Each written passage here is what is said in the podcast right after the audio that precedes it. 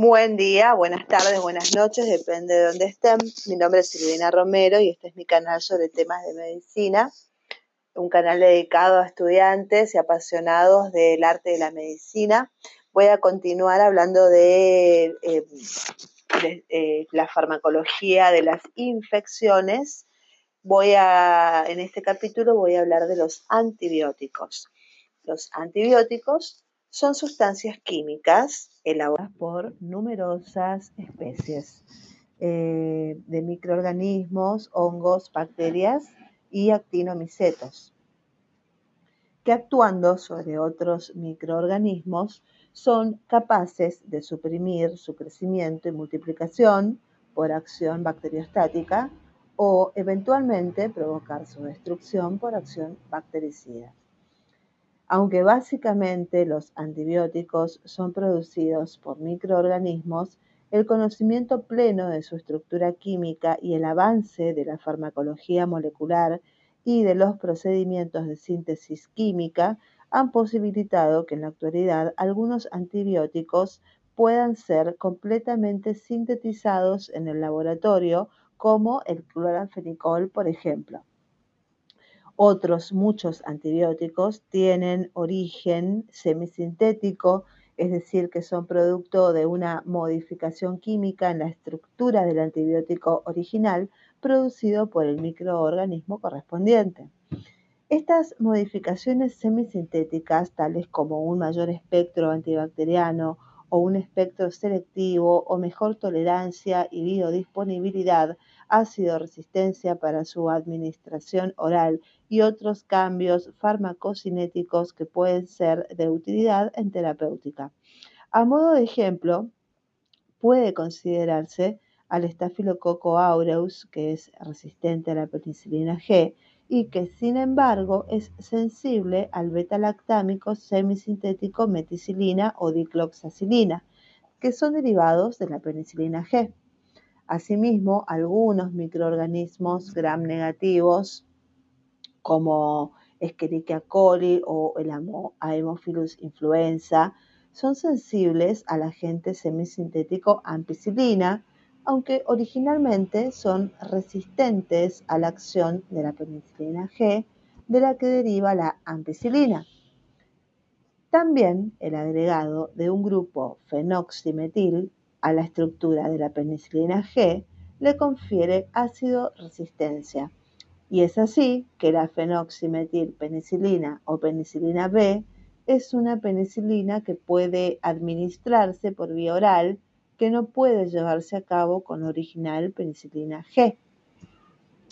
De esa manera, el fenómeno biológico de la antibiosis se ha enriquecido notablemente con el advenimiento de numerosos compuestos sintéticos y semisintéticos de investigación y producción permanentes, que con los antibióticos naturales constituyen la base del arsenal terapéutico actual de las infecciones. Los antibióticos pueden ser estudiados eh, desde varios puntos de vista. Pueden ser estudiados de acuerdo a su origen, también pueden ser estudiados de acuerdo a su mecanismo de acción o pueden ser estudiados de acuerdo con su actividad y espectro antibacteriano. Si los estudiamos de acuerdo a su origen, los antibióticos pueden clasificarse en micóticos bacterianos, actinomicetos o sintéticos. Los micóticos, bueno, son producidos por hongos telúricos como las penicilinas y las cefalosporinas. Los, eh, antibióticos bacterianos eh, son producidos, bueno, son las polimixinas, la eh, tirotricina y la colistina, por ejemplo. Si son de origen actinomicetos, tenemos la streptomicina y los antibióticos sintéticos o semisintéticos tenemos la carbenicilina, la mesglocilina y la ampicilina. Si los estudiamos de acuerdo a su mecanismo de acción, los antibióticos también pueden estudiarse de acuerdo a su mecanismo de acción, ya que el conocimiento de dichos mecanismos puede ser de gran importancia en la correcta selección del antibiótico o para establecer una combinación racional de los mismos. El conocimiento de los mecanismos de acción posibilita la comprensión del desarrollo y el mecanismo de resistencia bacteriana u otros factores importantes en la terapéutica antiinfecciosa. Por ejemplo, tenemos antibióticos que inhiben o interfieren con la síntesis de la pared bacteriana. También tenemos antibióticos que afectan la membrana celular. Tenemos también antibióticos que interfieren en la síntesis proteica de los ácidos nucleicos de la bacteria. Por ejemplo, eh, si vamos a los antibióticos que inhiben o interfieren con la síntesis de la pared bacteriana, estos antibióticos inhiben, como dije, la, pared bacteriana, la síntesis de la pared, interrumpiendo en distintas etapas el proceso de transpeptidación y de unión de los peptidoglicanos que constituyen la pared bacteriana. Estos son, eh, tenemos la penicilina, eh, cicloserina, las cefalosporinas también hacen este mecanismo y la vancomicina. La vancomicina es exclusiva para Staphylococcus aureus. También tenemos la novobiosina, la bacitracina también actúa así, el miconazol también actúa inhibiendo la síntesis de la pared. El miconazol es un antifúngico, al igual que el ketoconazol, que actúa de la misma manera, el itraconazol y el fluconazol, todos antifúngicos. Esos son los antibióticos que interfieren en la síntesis de la pared. Después tenemos el otro mecanismo que son los antibióticos que afectan la membrana celular. Estos eh, agentes son en general unos detergentes catiónicos que modifican eh, la permeabilidad de la membrana celular bacteriana. Acá tenemos las polismixinas, la anfotericina B, que es un antifúngico, la nistatina, que también es un antifúngico, y la colistina.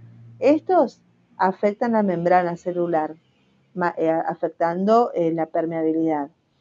Provocan una grave alteración de la membrana celular de la bacteria, modificando la permeabilidad y permitiendo el escape de aminoácidos intracelulares, purinas, pirimidinas y otras moléculas fundamentales para la vida celular.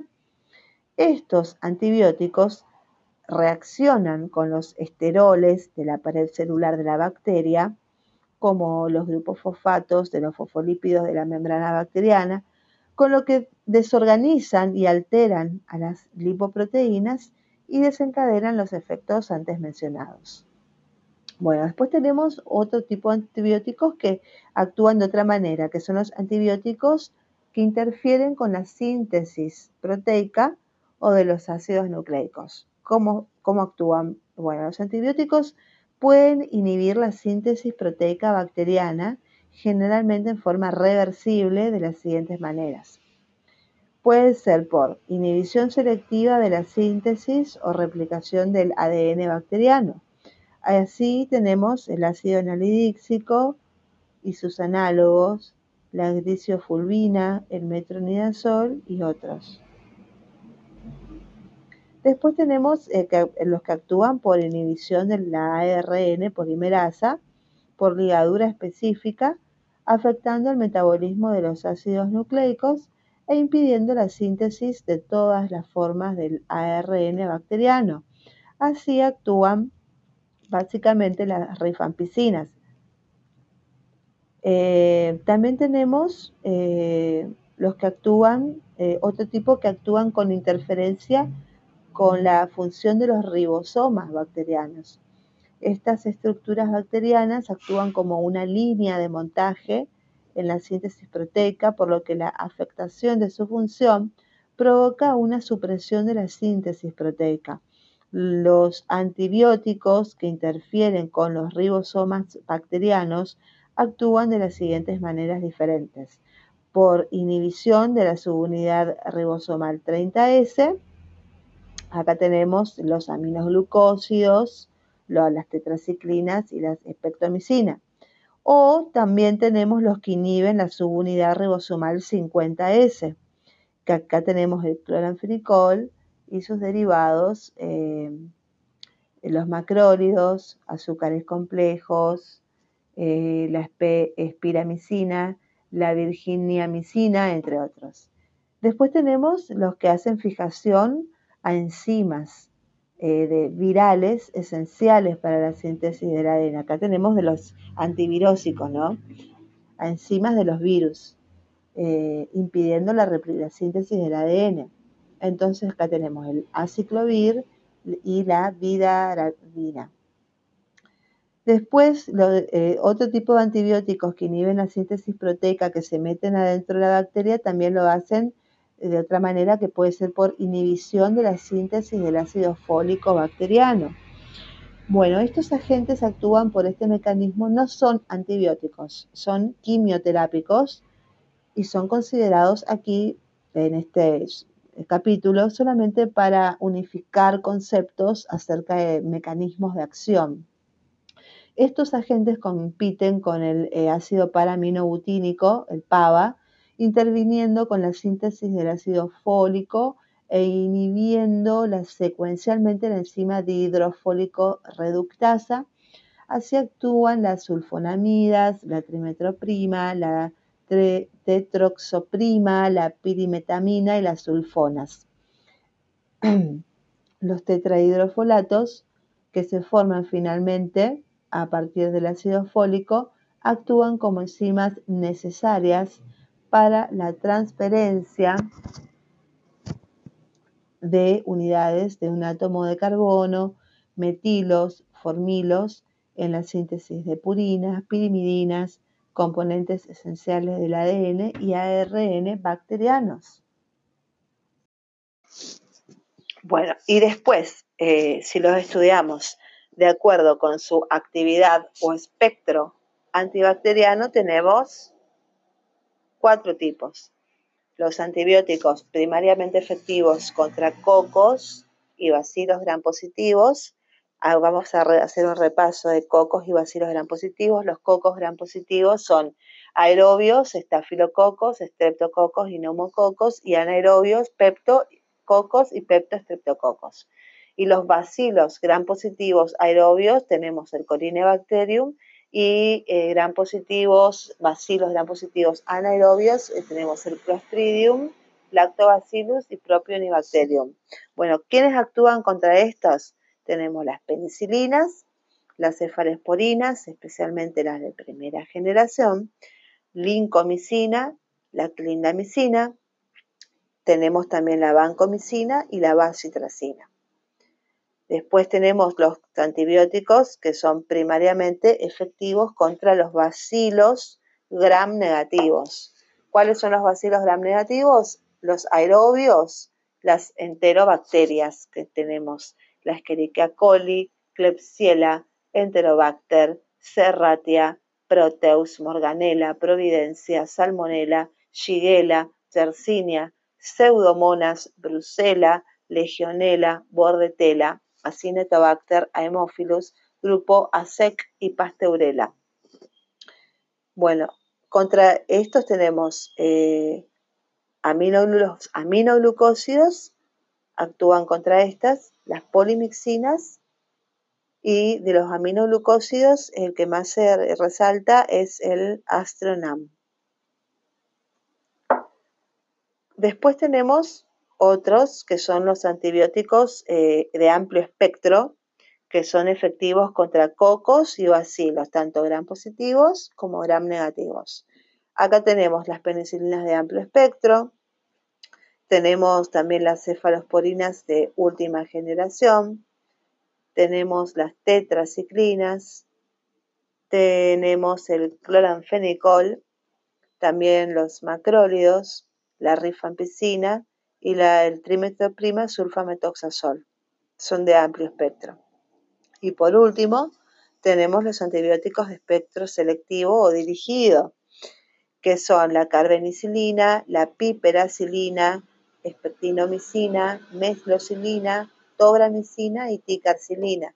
Son eh, antibióticos de espectro selectivo dirigido y generalmente estos antibióticos eh, se administran por vía parenteral.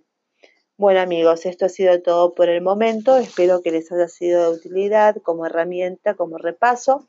Nos vemos en la próxima y que tengan una excelente jornada y sean felices. Nos vemos y nos escuchamos.